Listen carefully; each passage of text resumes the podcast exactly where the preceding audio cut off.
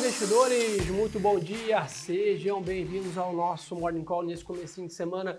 Eu sou o Gerson Zonner e estou ao vivo com vocês aqui direto dos estudos do BTG Pactual Digital e ao meu lado, nosso grande analista técnico, Lucas Claro. Bom dia, Gerson, bom dia, pessoal. Bom, começando a semana, né? Vamos lá, começando a semana, né? Uma semana bem difícil, a última aí, né? Muita volatilidade, muita incerteza, muita aversão a risco, pessimismo, tudo que você pode listar aí de fatores negativos, o índice voltando a patamares de novembro do ano passado, né? ou seja, bastante né, preocupação em relação ao futuro fiscal brasileiro. E ao longo do final de semana não tivemos grandes novidades, como já era esperado, ou seja, pessoal, luz amarela, luz de alerta, os cintos apertados continuam ligados. Nessa semana, Lucão, a gente tem bastante coisa para monitorar aqui no Brasil. Dois grandes destaques, né? Temporada de balanço. E reunião do Copom na quarta-feira. Claro, a reunião começa na terça, decisão sai na quarta. Daqui a pouquinho a gente comenta sobre esses dois grandes fatores com vocês. Mas antes disso, mercado lá fora está aí, sem dúvida, né, em bull market, está em tendência de alta. O mercado bateu máximo histórico a semana passada. Hoje a gente está vendo os índices levemente em alta, S&P subindo 0,1, Londres subindo um pouco mais, 0,50. E o grande destaque lá fora é a temporada de balanço, né, Lucão? A pleno vapor, né? lembrando que eles começam antes, mas tem muita coisa no radar aí. Parece que o mercado está indeciso, né, Gerson? É isso. Mas no final do dia, né, acho que a agenda macro está um pouco mais tranquila lá fora, e aí basicamente o micro, que é essa questão da, do, dos balanços, sobressai e o mercado segue ali, mesmo com uma volatilidade alta, como o Lucão lembrou muito bem, a gente viu aqui hoje, né? O índice lá fora está próximo da máxima histórica sim, mas o VIX dá sinais né, que a volatilidade está alta. Então acho que isso é que o mercado está um pouco indeciso, que o Lucão comentou super bem. E o que tem que para ficar de olho aqui lá fora? Balanço do Facebook saíram agora há pouco, decepcionou um pouco os investidores, as ações estavam caindo. Além disso, ao longo da semana, temos aí balanço da Google, Twitter, Boeing, Coca-Cola, Airbus, Amazon, Shell, entre outros. Então essa semana aqui extremamente carregada com as gigantes de tecnologia, Google, Amazon e Facebook. Além disso, aviação civil, consumo, varejo. Então, ou seja, uma semana repleta de balanços nos Estados Unidos. Então, vamos aí ficar de olho na agenda micro americana bombando. E além disso, Lucão, temos aí decisão do Banco Central Europeu, decisão do Banco Central do Japão essa semana também. Então, do lado de política monetária, agenda cheia também. Nossa, a agenda começa na segunda-feira bem tranquila, né? Hoje a gente não tem muita coisa, mas aí ao longo da semana tem bastante coisa para a gente ficar ficar atento e, vão, e coisas que fazem preço e fazem bastante preço, Gerson. Isso aí, perfeito. É, saíram alguns dados aqui da Alemanha, principalmente o índice de sentimento econômico, o IFO, né, caindo para 97,7 né, em outubro, ou seja, né, mostrando ainda um elevado grau de incerteza sobre a retomada econômica do continente europeu. A Alemanha é a grande locomotiva aí, né, industrial né, do continente, então fica um pouco mais pesado essa visão. Na Turquia, né, o presidente aí, o Erdogan, disse que os embaixadores de 10 nações, incluindo os Estados Unidos e França, não são bem-vindos no país. Ou seja, bastante ruídos aí envolvendo a Turquia, questões geopolíticas, a moeda lira turca sofre bastante contra o dólar, né, Lucão? A gente viu semana passada, se por aqui a gente tomou uma, né, o dólar mais uma vez teve uma, mostrou, mostrou força, o real segue aí é, patinando frente ao dólar, por lá a lira turca então nem se fala, né? Sem dúvida. Acho que é, é, é, o par ali do, do real nessa, nessa, nesse movimento mais negativo aí é, contra o dólar. É aquele que você olha e fala assim, pelo menos eu não estou ali, né? É isso. Pessoal, você sempre perguntou aqui bastante sobre isso. Petróleo, tá? Temos aí mais um dia de alta né, da commodity, subindo 0,80 basicamente, 85 dólares aí WTI, né? Então, ficar de olho nisso. Temos aí 5% de alta também do gás natural hoje, o que, é, o que eleva a preocupação com a inflação no mundo, né? E além disso, sobe algodão, sobe soja, sobe café, os principais commodities agrícolas também, soja subindo é, lá fora pela colher na mesa aqui agora há pouco de manhã. Então, mercado leve alta nas ações e alta nas commodities, ou seja, o mercado aí apostando num crescimento ainda né, razoável, e isso impacta aí bastante a inflação também, que é o grande momento, que é o grande debate atual é sobre a inflação mundial, então, ficar de olho em quê? Temporada de balanços, alguns dados nos Estados Unidos ao longo da semana e as decisões de política monetária do Japão e da Europa essa semana, Lucão. Boa, perfeito. Já só é, colocando aqui um, um, ponto que você até ilustrou muito bem ali, o VIX agora já 3,11 de alta. Boa. É aquela pulga atrás da orelha do mercado, né? Tá todo mundo beleza, beleza, mas tem alguma coisa aí que não, né, essa inflação aí não tá deixando o pessoal tranquilo. É, pessoal, para quem não está familiarizado, o VIX é o que a gente chama do termômetro do medo, né? Vamos dizer assim, é o índice de volatilidade das opções na Bolsa de Chicago. Ou seja, ele basicamente, quando ele está em alta, quer dizer que os investidores estão precificando mais volatilidade, né? mais amplitude nos movimentos, mais cautela. Ou seja, né, quando a gente vê a Bolsa subindo e o VIX também, é sempre um sinal um pouco mais de desconforto, que basicamente o sentimento ainda está um pouco de alerta em relação à inflação, Covid, crescimento, questões geopolíticas, vamos dizer assim, o céu não está de brigadeiro ali para o voo, vamos dizer assim, da bolsa, né, Lucão? Boa, perfeito. Bitcoin segue a tendência de alta, mais 2,55 hoje, 63 mil dólares, né, a cotação aí da, da cripto em geral. Uma melhora significativa semana passada, começou a negociar o primeiro ETF de cripto nos Estados Unidos, na última semana e aí trouxe todo o mercado de criptoativos e criptomoedas em geral, NFTs, em alta. Então o setor aí segue se desenvolvendo né, e, e bateu o máximo histórico. Não? Bateu o máximo histórico e, bom, tá, e a gente falava que não saía de 40, 50, né, agora já estamos aí a 63 mil, então olho, Perfeito. né, se é o melhor momento para comprar, não sei, né, acho que agora é hora de ter um pouquinho de paciência, olhar né, para o Lucas Costa escreve lá para Future of Money. Para quem Sim. quiser, daqui a pouco o texto está disponível lá também. Então, Ótimo. mais um ponto para a gente ficar de olho. É isso aí. Lucas, vamos falar de Brasil? Eita, que eu acho que é o que vamos. interessa. Pessoal, vamos lá. O que tem para a gente ficar de olho nessa semana? Principalmente, o grande destaque da semana são dois. Né? Primeiro, reunião, duas novidades. Né? O quadro fiscal é um destaque que a gente já está acostumado a falar. Então, temos aí PEC dos precatórios podendo ser votada em plenário da Câmara é, essa semana. Temos a questão toda de, de dúvida sobre a reforma do imposto de renda, né? O próprio ministro da Economia falando que as reformas podem compensar essa questão do furo do teto dos gastos. Então, ainda toda essa volatilidade da semana passada sobre o teto dos gastos transborda para essa semana, então ainda sem grandes novidades, ou seja, pressão negativa para os ativos vindo desse lado, mas temos dois é, fatores novos para ficar de olho nessa semana. Primeiro, reunião do Copom na quarta-feira, reunião começa terça, a decisão anunciada na quarta, final do dia, né? Era, né? Tava 99,99% de chance do Copom subir em 1% a taxa Selic nessa reunião, porém, semana passada, toda essa volatilidade, todas essas incertezas, o mercado chegou a projetar 1,5% de alta na próxima reunião. Então, independente do Copom mudar ou não né, a, a, decisão da, da, da taxa, provavelmente, né, o que tem mais certeza é que é um tom bem mais hawkish, bem mais duro né, de juros. Então, o Copom provavelmente talvez vai aumentar o ciclo né, ou elevar né, as últimas reuniões a taxa. Né, não acho que né, nessa reunião de agora ele pode vir com 1,5, talvez seria muito agressivo, né, mas as chances de vir 1,25 aumentaram significativamente na última semana, Lucão. Boa, Gerson. Acho que é, o ponto aqui é uh, o fiscal preocupando, é claro, a inflação batendo na porta então, o Banco Central ali é preocupado com, com como é que vai ficar aqui. Na... Lembrando que o papel do Banco Central é né, controlar a inflação ali. Né? Bom ponto, né? Muita gente imagina, ah, o Banco Central não está não tá intervindo no câmbio, o Banco, Banco Central é o guardião da inflação. Né? Então é bom ficar de olho nisso. Né? Então, repetindo, existem chances né, do Banco Central subir 1,25 ou até subir 1,5 né, de taxa Selic na reunião de quarta-feira. Então, atenção redobrada para isso. Né? Além disso, é bom ficar de olho no comunicado para entender se além do 1,25 ou 1,5 que tem, né, que o mercado está precificando, se o ciclo termina em janeiro ou não. Né? Se teremos mais taxas ainda precificadas. Já tem gente falando aí de taxa Selic dois dígitos no ano que vem. Então uhum. é bom ficar de olho nisso. É... Gerson, tem live?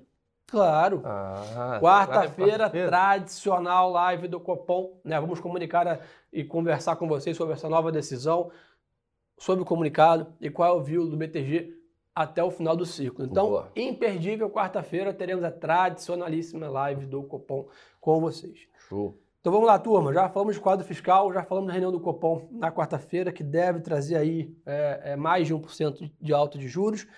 E o terceiro ponto para ficar de olho é temporada de balanços. Simplesmente temos balanços ao longo da semana de Petrobras, Vale, hoje temos TIM, EDP Brasil e seguindo ao longo da semana. Banco Inter, Clabin, Marfrig, Gerdau, Santander, Ambev, Uzi Minas, entre outras. Ou seja, passando da terceira marcha aí na temporada de balanços. Provavelmente essa semana e a próxima são as duas mais importantes da temporada de balanços desse último trimestre. Então, o micro, né, que a gente fala, porque nós olhamos o macro, que é essa questão fiscal, que aí derruba a bolsa inteira, por exemplo, ou né, sobe né, todas as ações, ou o micro, né, que você pode ter muita volatilidade em uma ou outra ação específica Perfeito. em cima da temporada de balanço. Então, não bastasse toda a turbulência no macro, a temporada de balanço dessa semana vai movimentar o mercado, Lucão. Então, atenção triplicada aí para esses papéis, como eu já comentei, grande destaque aí Petro, Vales e Minas, Ambev, né, Gerdau, grandes empresas com grande peso no índice, né, Lucão? Exatamente, Gerson. E até um ponto interessante que volta sempre aquela pergunta, né? Pô, mas o resultado veio tão bom, por que, que a empresa está caindo? Bom, a gente tem outros aspectos ali, além, né, simples e puramente do, do resultado da empresa, mas, Gerson, só trazendo um ponto aqui, semana passada, nenhum setor, é, nenhum índice setorial foi positivo. O menos pior foi o materiais básicos, que é o 4,10. E aí, quando você olha para o setor imobiliário, mais de 13%, quase 14% de queda. Muita gente é, de olho aí né, nas ações do setor, olhando, pô, mas não está muito descontado talvez o setor de shopping, não está muito descontado o setor de construção. Perfeito. Pessoal, acho varejo. que é um momento, varejo, consumo também caiu bastante, consumo aqui 9,42, é o financeiro 6,36. Então, muito cuidado agora, acho que é, ainda né, requer um pouco de cuidado, um pouco de cautela, para a gente entender até onde vai essa questão fiscal, essa, essa aversão ao risco por parte dos investidores, mas é claro, boas oportunidades estão aí, né, Gerson? A gente tem algumas ótimas empresas Perfeito. a preços ali bem, preços bem, bem descontados. É, eu acho que é de novo, né? Olhar os preços, mas com o dobro de, de parcimônia, vamos dizer assim, mãos mais leves, com bastante, né, é, vamos dizer assim, compras parceladas, né, Lucão? Ah, resolvi que eu vou comprar 5 mil reais de tal ação. Não é comprar tudo no mesmo dia. É você ir fazendo seu preço médio ali, né, em dias mais estresse, né, procurando bons ativos. Não é hora de tentar inovar, de procurar empresas que estão reinventando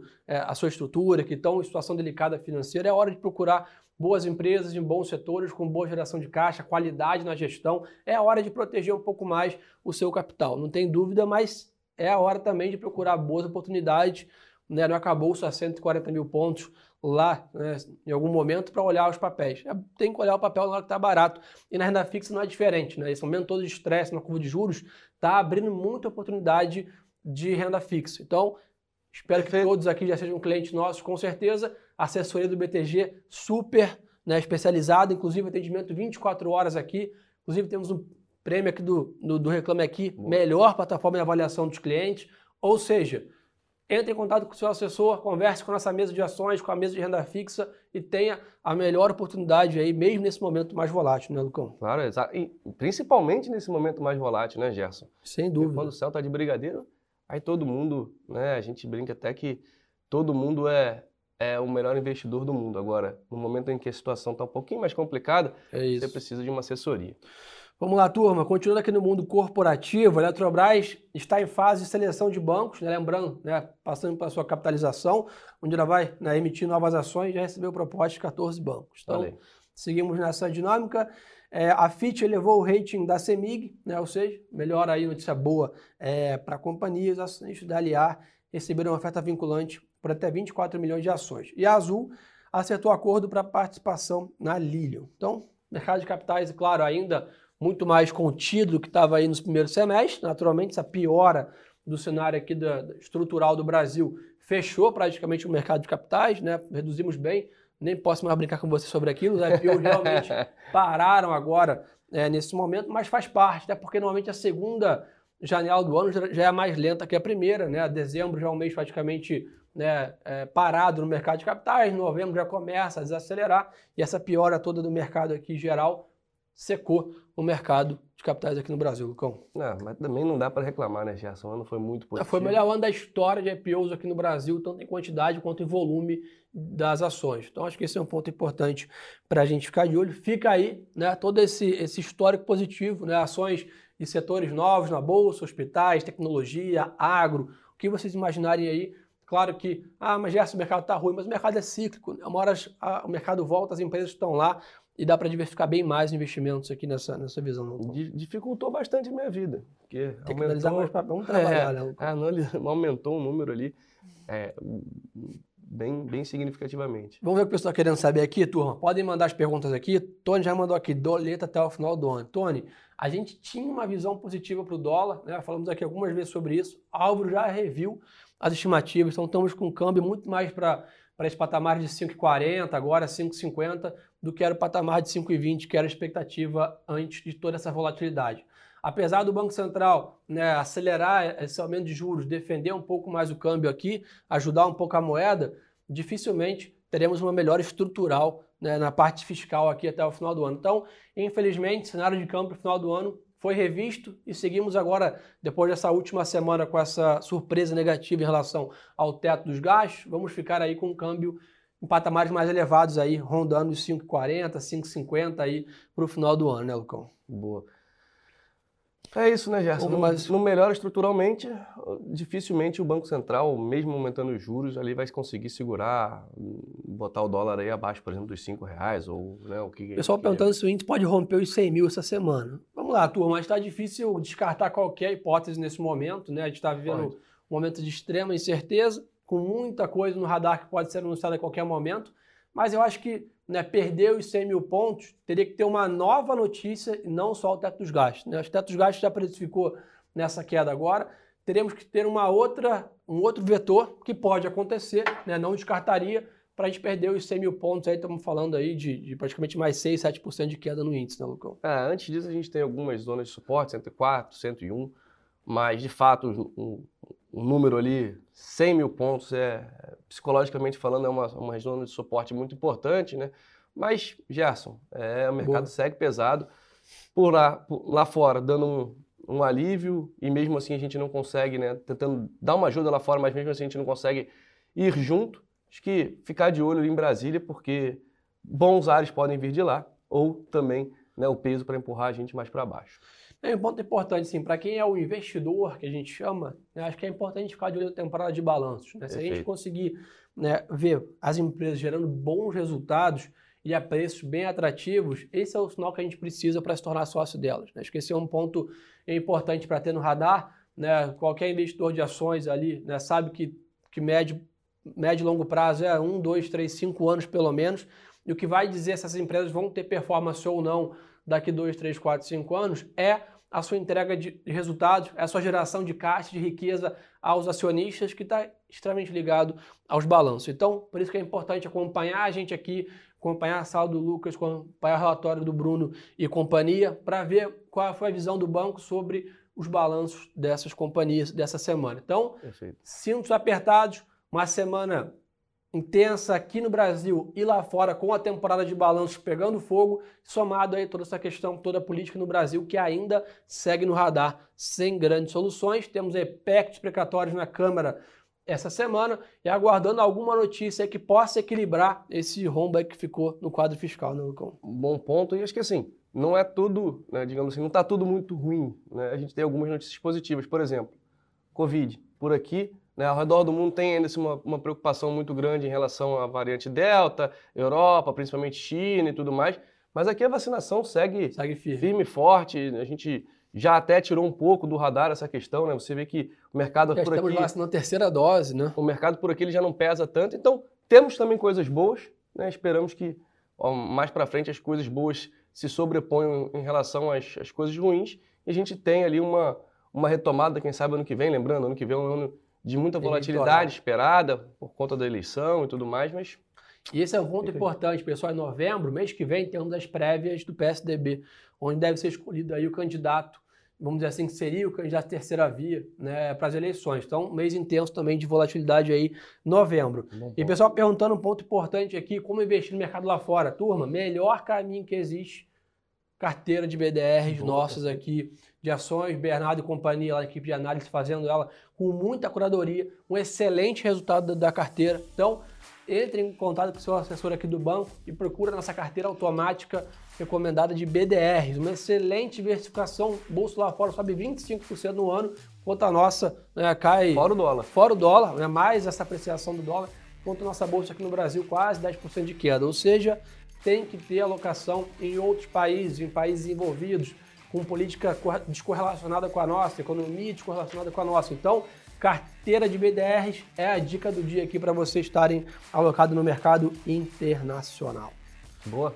Boa. Turma, então acho que por hoje é só. O segundo recado importante do dia. Acompanhar a gente, é claro, aqui no nosso Instagram, pessoal. Parada obrigatória, arroba Gerson